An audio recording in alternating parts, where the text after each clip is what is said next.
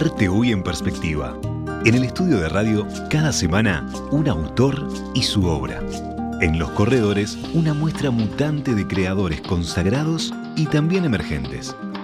Arte Hoy en Perspectiva presenta Banco República para su tarjeta Brow Recompensa. Apoya Victoria Plaza Office Tower.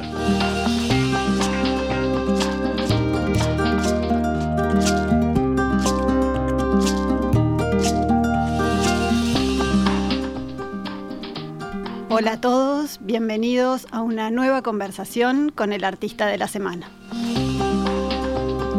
Hoy recibimos en el estudio a un invitado particular, a un invitado como nos ha pasado otras veces, que son esos invitados que podrían estar acá en el estudio por múltiples razones, por múltiples motivos o disparadores.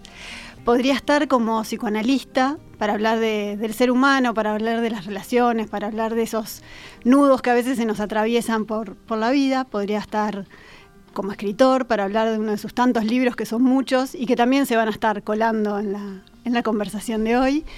Pero está acá como artista plástico, porque ese es el tema que nos convoca como disparador principal, pero no va a ser el único. Está acá para hablar de, los elefantes, de los peces y de muchos otros, otros motivos, como el cuadro que nos acompaña en, el estudio. Y por ahí vamos a, empezar. Estamos con Jorge Bafico y algunas pistas de, sus múltiples profesiones y tareas ya adelante. Bienvenido, Jorge. Gracias por, por estar por acá. Muchas gracias. No, muchas gracias por la invitación. Un placer recibirte. Bueno, tenemos un montón de temas, pero vamos a empezar por esa conjunción de profesiones, de placeres, de tareas que, se dan en, tu día a día, supongo, ya, ya me contarás. Pero bueno, entre tantas actividades, ¿cómo se cuela el arte y cómo nace el arte? ¿Cómo se suma? Eh, algunas cosas este, aparecen sin que uno las busque, ¿no? Algunas este, cuestiones uno las, busca toda la vida y otras aparecen. Y, tiene que ver con un concepto que dijiste al pasaje que me gustó mucho, que es el, nudo. El nudo de las cosas, ¿no? Este, yo creo que el este nuevo tiempo mío que tiene que ver con, el arte, por decirlo de alguna manera, tiene que ver con un nudo, con un nudo bastante dramático, que fue una cantidad de muertes de seres muy queridos, mi padre, mi madre, un hijo recién nacido, en muy poquito tiempo, este, que me llevó, entre otras cosas, a escribir dos libros, eh, Tan cerca de brillar, que es del año 2021 y ahora hace unos días salió Historia de Elefantes, que tiene mucho que ver con esta obra, que hablan un poco de eso. Si bien son dos libros diferentes, este, tienen que ver con un nudo no resuelto, me parece. Y si bien la escritura me acompañó desde siempre, no, no el arte, no las cuestiones plásticas, yo era totalmente negado a eso. Este, increíblemente mi madre este, se nombraba artista plástica, en realidad pintaba, le gustaba mucho pintar.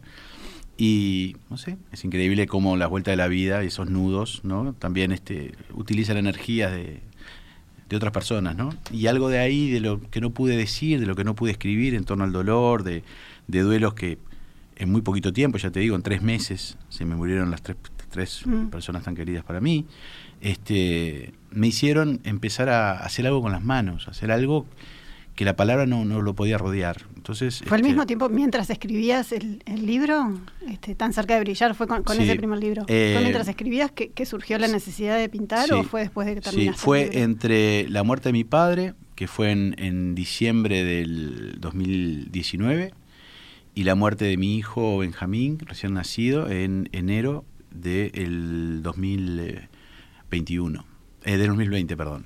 En el 21 salió el libro. Y ahí en ese tiempo, en un estado de, como de mucha locura, de no entender nada, este, empecé a hacer como un homenaje a mi padre. Un homenaje a mi padre que, era... Empezó con una guitarra. Con una guitarra. Empezó con una guitarra, eh, empezó a... Eh, traté de tomar un recuerdo como, como lindo, ¿no? Entonces, este... Eh, el mejor recuerdo que tengo de mi padre es en, en, los veranos de Punta Fría, él tocando la guitarra con sus amigos, grandes guitarristas, los boleros, los tangos, el, apasionamiento al cantar, cómo se transmitía esa música que yo no entendía las letras porque era muy niño, pero sí captaba algo de la emoción y de alguna manera algo de esos recuerdos, de esos como espejos rotos que estaban dando vueltas, me, me hicieron tratar de construir una guitarra, que quería construir la guitarra de mi padre. Este, al final no conseguí la guitarra de mi padre porque tenía un amigo de mi hermana, era un lío. pero finalmente conseguí una guitarra y pude hacer eso y me gustó cómo quedó. Y ahí empecé diciendo, yo me puedo aislar del dolor, me puedo alejar un poco, porque yo además tenía que seguir trabajando, tenía que seguir haciendo pila de cosas, ¿no? Mientras me iban muriendo, pero increíble, fue un tiempo terrible. Y este, no solamente las muertes, lo que conllevan las muertes, este, desarmar la casa de los padres, o sea, una cantidad de cosas. todo ese proceso de duelo, ¿no? Quien ha pasado por eso lo sabe, ¿no? Y, y bueno, encontré ahí un espacio donde yo podía alejarme. Y los peces, que hice muchísimos durante mucho tiempo, tenían que ver con, con, dos cosas. Con un concepto que maneja Emilio Bolinches que me parece muy interesante, que es la máquina, la máquina del reciclaje, le llama él, que es eh, poder hacer algo con el dolor, o sea, reciclar eso en, en una obra, ¿no? Y yo lo que hice fue tomar elementos que veía en la calle. Este, trabajé mucho con, con, los transformadores que usan los pastabaceros y los desarman para sacar el hilo de cobre y dejan los metales tirados. Son unos metales que se oxidan y son como muy interesantes. Entonces era como una cosa de tratar de, del espanto, del horror, del dolor, poder intentar hacer algo más poético. O sea, no pasa tanto por el animal en sí, sino por los materiales que usaste. Tenía que ver con las, dos cosas. Tenía que ver con los peces que tenían que ver, que simbolizaban a Punta Fría, a la, playa, al mar, a mi, a tu infancia. Mi padre pescando, la admiración que yo veía cuando mi padre buceaba, tenía un equipo de buzo para este, pescar con, un arpón tiburón. Entonces me, generaba una cosa de idealización muy diferente a mi último padre cuando murió, pobre, que, había pasado muy mal, ¿no? Este, cuando el padre envejece y empieza a tener hasta problemas neurológicos. Seguramente algo de eso este, eh, me, tranquilizaba, era, tenía una cosa media sanadorna. Y después aparecieron los elefantes. Eso apareció después de la muerte de mi madre, que fue un mes después de la muerte de mi hijo. Y dos meses después de la muerte de mi padre. Los elefantes para mí representan eh, algo que tiene que ver con los cuartos infantiles. Los elefantes es como un símbolo de los bebés, de los cuartos este, que se cuelgan. y Vos has dicho por ahí también que el, elefante como que siempre se mueve en manada. En manada. Y la otra es la cuestión de la familia. El elefante para mí, este, no es para mí, o sea, se mueve en familia y tiene sus propios códigos y sus propias reglas, y es muy interesante este, cómo van ese grupo nómade por todos lados, pero juntos, ¿no? Entonces, fue una metáfora, tanto el libro, Historia de Elefantes, como eh, lo que podemos llamar una obra, ¿no? Este, es esta serie blanca. También te coloca vos como en un nuevo momento de tu vida, ¿no? Donde vos quedás un poco como el, adulto a cargo, el, responsable, donde se, muere, se mueren los referentes, los que eran los adultos de ese momento y, te ves un poco vos como en otra situación, ¿no? Sí, en el libro digo eh, nadie nos prepara para ser padres de nuestros padres. Este, es muy difícil tener que tomar decisiones que son dolorosas, porque a veces no hay más remedio, pero hay que llevar a los padres a una casa de salud. ¿Por qué? Porque no pueden vivir solos, porque uno no puede, no pueden vivirse a vivir con uno. Entonces, es una decisión muy terrible que implica, para mí, yo lo viví como un exilio de ellos, ¿no? Un desarraigarlos de su lugar, además una casa de toda la vida, que yo viví ahí desde que tenía un año, mi hermano nació ahí, o sea, eso que pasaba antes, que la, la, familia estaba en la misma casa durante 40, 50 años, ¿no? Hoy es mucho más difícil de pensar. Entonces, este, yo lo, lo, viví como un, como un acto como de una gran traición a mis padres, si bien este, soy consciente de que no se puede hacer otra cosa. Entonces, en todas esas cuestiones yo es que voy escribiendo y también voy pintando, ¿no? Y, ten, y tener que tomar un lugar de relevar a, al que venía en la generación anterior, ¿no? El padre. Y, eso también tiene sus, sus dificultades, ¿no? Y a nivel de, los conceptos artísticos, ¿cómo, ¿cómo, es ese proceso creativo? Este, ¿cómo, ¿Cómo lo trabajaste? ¿Generaste un espacio para dedicarle al arte, un taller? ¿Es en el mismo espacio en el que escribís? No. Eh, pasó una historia bastante particular. Este, yo empecé a hacer en donde podía los peces, empecé ahí con los peces, y la cosa fue creciendo. Lo que pasó en principio fue como un hobby, mirá lo que está haciendo Jorge, a algo un poquito más grande, ¿no? Mirá lo que está haciendo Jorge, algo más. Ahora, no, además de, atender en la clínica, de ser docente y de escribir. Claro, pero la gente al principio lo, vio como, bueno, un hobby, ¿no? Y, y, después cuando empezó a tomar más espacio, y me, este, yo tuve dos años, el cuarto de mi hijo Benjamín, que iba, esperándolo, y como todo se arma un cuartito, inclusive con elefantes colgados, este, estuvo cerrado dos años por el duelo. Eh, pasa en muchos lugares que, bueno, hay que esperar, que, ¿no? A eh, empezar a curar la madre acepte, bueno. Y ella me dijo, este, yo quiero que este sea tu taller. Entonces me pareció bueno, una salida para todo eso y, hasta el día de hoy, el que era el cuarto de él, es mi taller. ¿Y cómo lo, cómo lo tenés armado? ¿Qué, ¿Cómo trabajas? ¿Cómo es el proceso? Porque son cuadros, pero son un poco esculturas también, ¿no? O, hay, hay de las dos cosas. De las dos cosas, sí. Este es un, es un, bueno, es un cuarto relativamente grande donde tengo dos tablones, este, donde tengo un caballete también, donde tengo las pinturas. O sea, lo armé como un taller y tengo todos los cuadros colgados. Entonces es, una cosa que, que, tiene un orden en el desorden este, y bueno, es un, lugar que, tiene ya su propia impronta. No es que yo ando como un nómade, no como los elefantes buscando un lugar a ver dónde puedo, pintar o tengo cajas con cosas, tengo tambores que tienen metales, tengo maderas, este, tengo pedazos de guitarra, o sea, eh, se necesita un lugar importante como para poder hacerlo. Y, y pasó a ser un lugar que, en principio era un lugar extraño, a ser un lugar este, que a mí me, me da como mucha contención, porque es es un lugar de... Que te permitió también transformar ese dolor en otra cosa, ¿no? Sí, y también este, es un lugar de, cortar con el dolor que uno escucha permanentemente en la clínica. Eh, es salir de, esa cuestión y, ponerse en otro lado totalmente diferente, que, quizás hace 15, 20 años no lo podría haber hecho. Hoy que estoy más grande, me he dado la oportunidad también de yo mismo agujerearme y mostrarme desde otro lugar este, bueno o malo, eso ya es un tema que ya no es mío, es el que vea si le gusta o no le gusta lo que hago. Pero a mí me permite, este, me permite apaciguar la locura. Cuando digo la locura lo digo en el buen sentido, no la locura de cada uno, la locura cotidiana, ¿no? Me, ha servido mucho eso. Hablabas de los desechos, de transformar eh, esos objetos que te fuiste cruzando y encontrando para, para hacer tus obras. ¿Qué otros materiales usás? Este, y, cómo te formaste? Nombrabas a Emilio Bolinches. En un momento dijiste, bueno, está todo bien con ser amateur, pero vamos a darle un poco más de, forma y de consistencia a esto, o fue casualidad también? Fue un poco de todo. Este, yo admiro mucho a los artistas plásticos, soy amigo de muchos de ellos. Este, me, me parece gente de una sensibilidad increíble. Pedro Peralta, Emilio Bolinche, me parecen gente fantástica, Pablo Peralta. Eh, y en determinado momento empecé a incursionar en los peces y, Emilio muy generosamente me, empezó a impulsar y a decir, pero esto, está, es interesante. Me empezó a explicar que el arte no tiene solamente con que ver si es lindo o es feo, sino si tiene que ver con cierta honestidad en lo que haces. Y hay un curador que está muy acá, muy cerquita, la galería que se llama Través, la galería que queda en Bartolomé Mitre y, y San Andí, que se llama Héctor Pérez que me dijo también una cosa, yo con, mucha vergüenza me, ofrecieron la Fundación Canguro, este, yo le ofrecí a la Fundación Canguro hacer una exposición y, que las ventas de eso fueran para ellos. Y me da un poco de vergüenza exponer, porque, bueno, entonces cuando, cuando le digo a Héctor... No, te iba a preguntar de eso después, pero...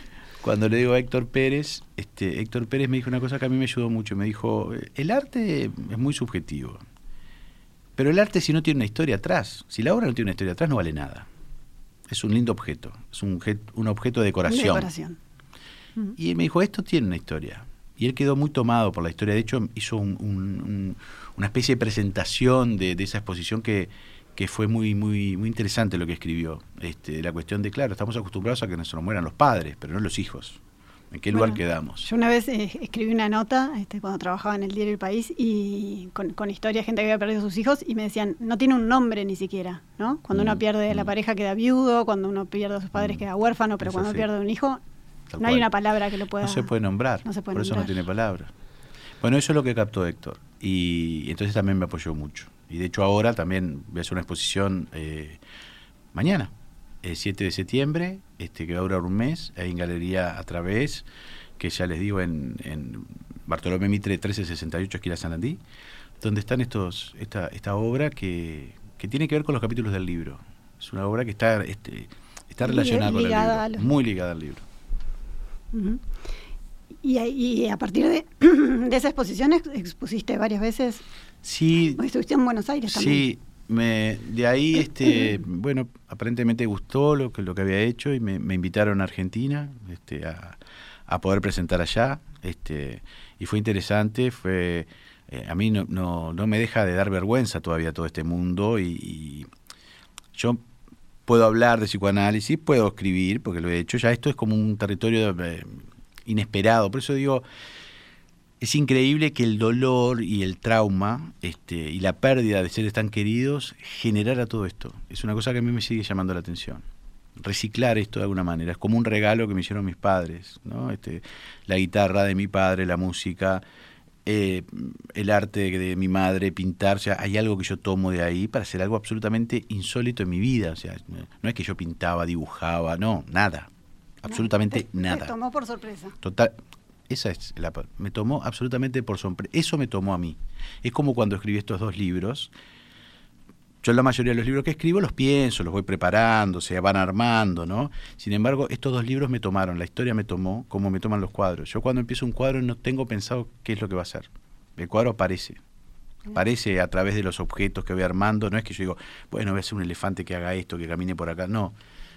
Va surgiendo y me parece que es un ejercicio que para mí es muy interesante. Alguien que es muy obsesivo, ¿no? Que piensa, que le da vuelta a las cosas, ¿no? El inconsciente toma al psicólogo. Sí, el inconsciente toma al psicólogo. Ya volvemos. ¿Sabías que con las tarjetas de crédito Mastercard Bro Recompensa, tu dinero vuelve a vos? Es la única que te devuelve plata cada vez que compras, a través de un programa de lealtad, en donde generás puntos que equivalen a dinero real, para comprar donde y cuando quieras, además de contar con beneficios exclusivos en los rubros más relevantes para tu día a día, que podés ver en beneficios.bro.com.uy. Pedí tu Mastercard Bro Recompensa al 2 1996 triple cero o en recompensa.bro.com.uy. Con tu tarjeta Mastercard Bro Recompensa, todo lo que das vuelve. Banco República, nuestro banco país.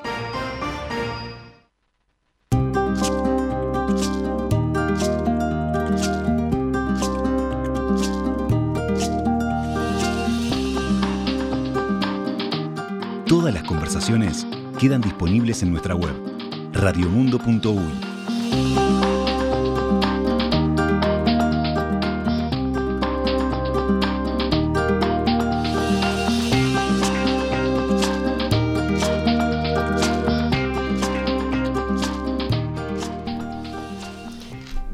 Volvemos a la conversación. Hoy estamos con Jorge Bafico, eh, psicoanalista, escritor, autor de varios libros y también artista plástico, que de eso, de eso estamos hablando. En eso nos estamos concentrando hoy, aunque está teñido de, todas sus otras actividades, por supuesto. Y queríamos retomar el tema de, la formación. ¿Pasaste por el taller entonces de, Bolinches y tomaste algunas clases? o, sí, sí, sí, de hecho estoy en el taller. Estás en el este, taller y Emilio, este, eh, sobre todo, profundizó conmigo el tema de, la cocina del color, como la importancia de la cocina del color, que es algo que de repente este, mucha gente no, lo toma mucho en cuenta, ¿no? Y tira el color así como viene, y, el color también tiene un proceso, tiene que tener un, proceso de, de, mixtura con otros colores, y bueno, él hace mucho hincapié en eso, ¿no? Y también en, en lo que tiene que ver con la armonía de un cuadro, ¿no? Este, y, bueno, yo he tenido maestros muy generosos este, que me han elegido como una especie de mentor. Y este es una cosa que la vida también me ha regalado. Y, Emilio es un tipo, yo admiro muchísimo, ¿no? De una creatividad fuera de serie, ¿no? Y decías y contabas que un poco como que el arte y empezar a hacer cosas, e incluso los, motivos con, los que trabajas, como que te sorprenden y, surgen en, el momento. Nunca habías hecho nada de, arte hasta, hasta el momento. ¿Cómo, ¿Cómo, es el proceso creativo? ¿Haces un boceto, dibujas algo antes? ¿Te enfrentas al, lienzo o a la, obra así de cero? Yo, descubrí como ese método también con los peces. Cuando yo... Eh, eh, me ha pasado que quise pensar un cuadro y hacerlo y me quedó espantoso. O sea, no, no, no, no se terminó. Se tuvo que reciclar en otra cosa. Este, y sin embargo, cuando el lienzo está ahí, este, esperando una respuesta, un estímulo, algo aparece. Por lo general es un objeto que lo ordena. En este tiempo yo estoy trabajando mucho con, con esfera de relojes, ¿no? que, tiene que ver con el tiempo. Este, y los elefantes muchas veces aparecen como en dos planos, este, en dos caminos. Eh, trato de, que tengan que no sea solo un plano, por eso a veces aparecen en una caja dentro de la otra, o un, pequeño borde que sale, o el elefante que sale del cuadro y se mete por el, por el, por el margen, por el costado. Y yo a veces no tengo mucha idea de qué se trata. A veces me. El otro día Jaime Clara me hizo una interpretación que fue brillante sobre los elefantes. Y después de pensar un poco, este, por lo general, e, esta serie, los elefantes no se encuentran. O sea, hay un elefante que va por un camino y otro que va por otro. Y uno, dice, para un lado y uno para, Claro, y uno dice, pero ¿cómo si los elefantes son nómades y van todos juntos? Porque la historia de mis padres, que a mí fue lo que, lo que generó toda esta cuestión, eh, mis padres, por lo menos para mí, fueron una pareja que se quiso mucho, por supuesto tenían sus desencuentros, pero yo estoy convencido, este, hasta desde el punto de vista clínico, que por supuesto en el libro no lo digo, apenas lo sugiero, que mi madre, el amor de mi madre por mi padre, le permitió una estabilidad muy importante. Este, y cuando enfermó mi padre, mi madre enfermó al poco tiempo. O sea, hay algo ahí que se rompió entre la pareja, pero no solamente la pareja, algo mucho más profundo.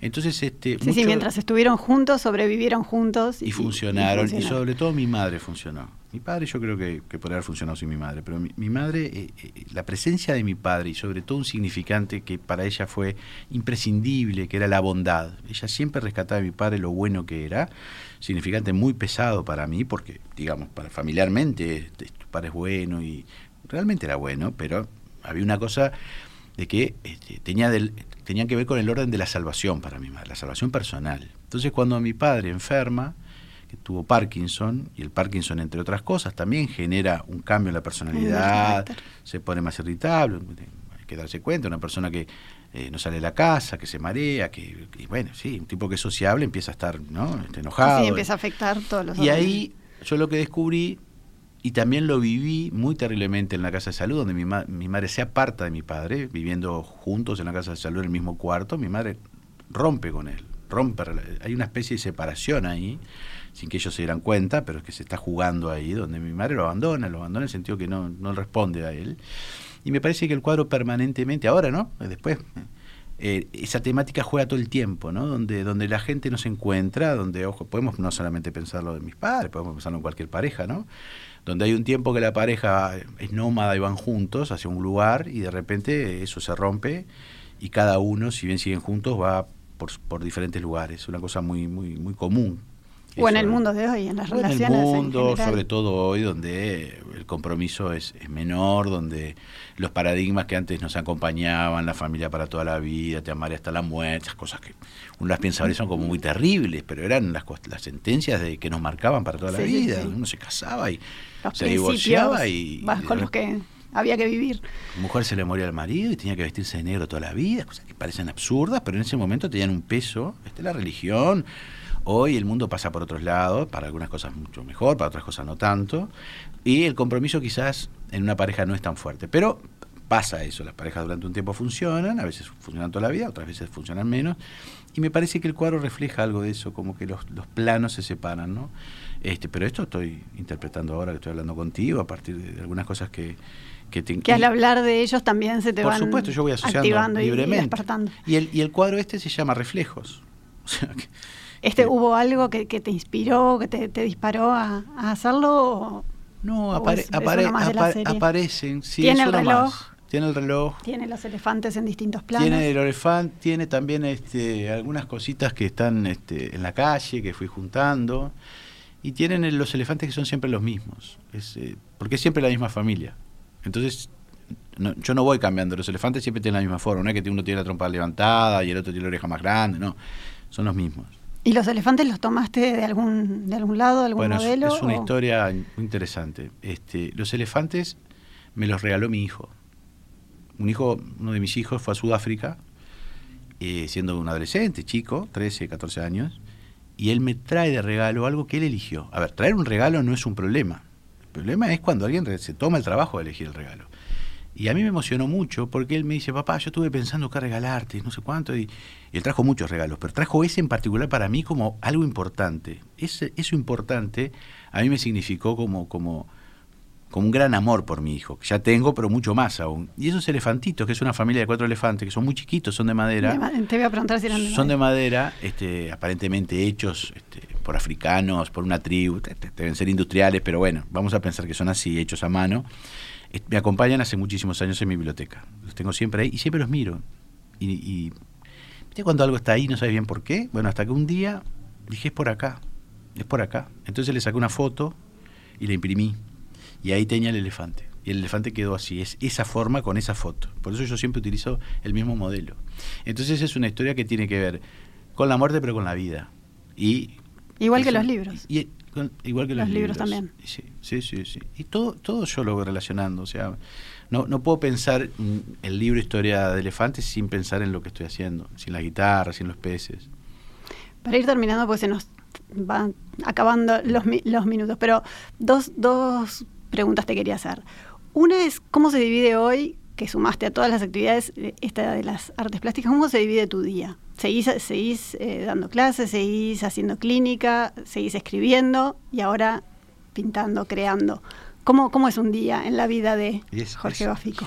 Y es bastante intenso. Es algo que yo estoy acostumbrado hace años, pero, pero realmente creo que que no es muy común porque hay como un exceso de energía y, bueno, para mí es fácil, pero para el que tengo al lado de, de hecho te estoy mirando, tenés manchada de blanca las manos. Ah, sí, porque estuve pintando, estuve pintando recién y me, me, lavé las manos bien y pero se ve que esto quedó mal, ahora me lo voy a sacar. este, tengo dos, eh, yo atiendo casi todo el día, que es, lo que hago, yo soy psicoanalista, soy clínico y es lo que, lo que hago, lo que me gusta, principal. pero también entiendo que este, uno tiene que no solamente atender, tiene que hacer otras cosas porque es muy, muy enloquecedor ese trabajo. Uno escucha todo el tiempo el horror, la angustia, el dolor, este, el trauma y nos afecta, no puede ser que no nos afecte.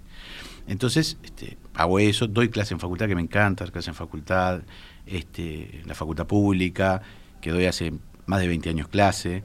Este, estoy, tengo una columna en la radio, este, me gusta mucho porque también me permite hacer buscar elementos este, y hablar de lo cotidiano del psicoanálisis. Bueno, fuiste de los primeros, ¿no? Que, también lo tenía, bueno, acá entre las preguntas, ¿no? Que fuiste de los primeros que empezó a hablar, bueno, de, psicología y de, psicoterapia en, los medios cuando cuando hacer terapia no, era tan común como era como es, hoy, ¿no? Es cierto, creo que, fui de los primeros porque arranqué en el 2006. Eh, Gustavo Rey me, entrevistó por mi primer libro y me dijo, che, estaría bueno, porque hablamos de Polostar, empezamos a hablar de otras cosas y él le encantó este, esa conversación que era mucho más allá de la cosa clínica, ¿no? Y, eso me, me, gusta mucho. Pero ¿qué pasa? No tengo tanto tiempo. Entonces, los fines de semana, cuando puedo, le dedico tiempo, pero estoy. Yo pinto casi todos los días. Casi todos los días, si tengo un rato, lo hago de noche, eh, entre pacientes, de repente me falta un paciente. Hoy, ahora hace un rato, tenía, un, tenía como media hora para venir acá y aproveché a terminar un cuadro. pero sí, es intenso. Es, pero yo vivo la, vida la clínica, la docencia. La radio. La radio. La eh, el pintar. Pintar. ¿Y los libros? ¿Cuándo, ¿cuándo escribís? ¿Cuándo es tu momento así para, para escribir? Los libros escribo también. Porque escribir también lleva tiempo. Sí, eh, por ejemplo, hay libros como Tan cerca de brillar que lo escribí en 20 días. Pero lo escribí sin, parar, sin parar, una cosa muy loca. Empecé a escribir en el Hospital Británico, en medio del duelo. al segundo día que murió mi hijo empecé a escribir el libro, porque no, podía soportar lo que estaba pasando. Eh, eh, Historia de elefantes también lo escribí muy rápido. Yo iba a escribir, iba a presentar otro libro ahora, cuando iba, ahora yo tendría que estar presentando otro libro, no Historia de elefantes y a mi editora Claudia Garín le dije, quiero, quiero hablar de esto, quiero escribir esto. Y ella me dice, ¿estás seguro? Porque teníamos otro medio pronto, ¿no? Que se estaba armando, que es la historia sobre, es un ensayo sobre los lobos solitarios, sobre los asesinos en masa, como una continuación del origen de la monstruosidad. Y, que es de los asesinos en serie. De los asesinos en serie. Y, y nada, le dije, estoy tomado por esto. Déjame que...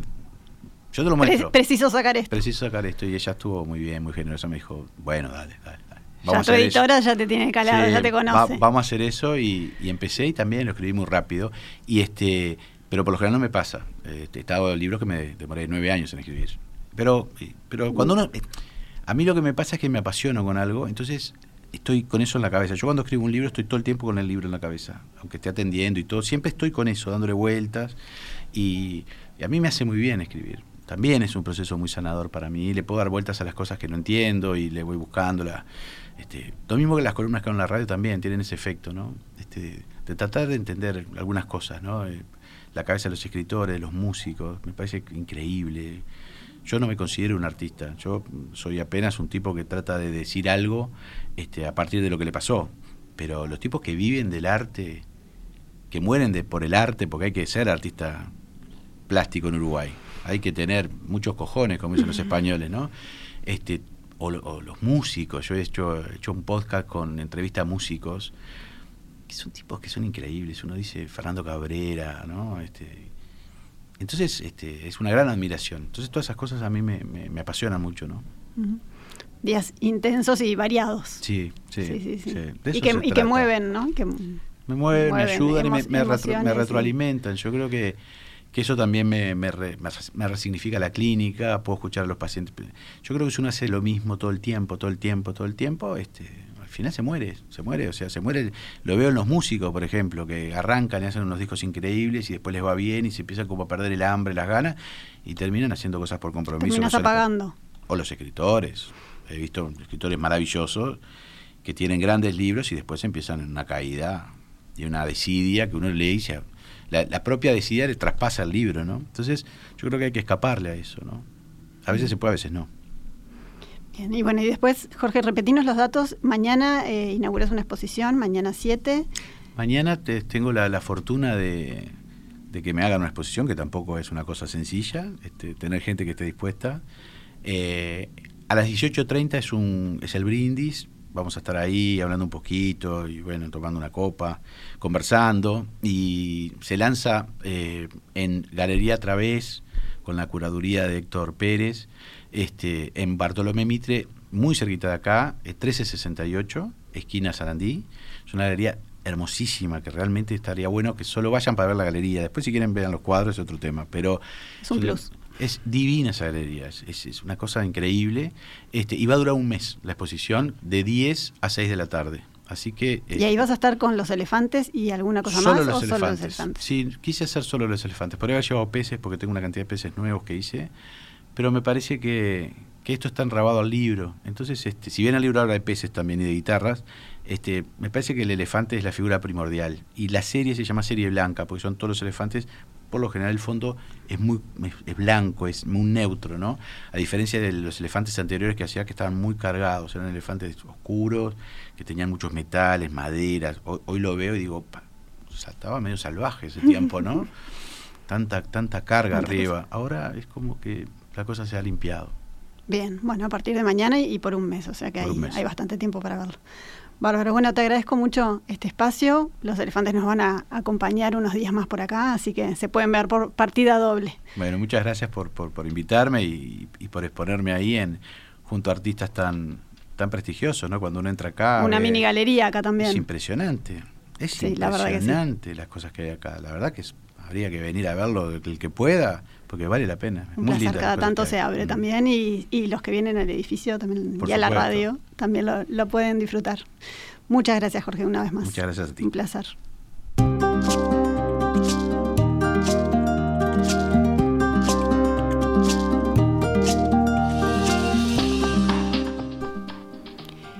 Ahora sí, nos despedimos, nos volvemos a encontrar el miércoles que viene para una nueva conversación. Muchas gracias.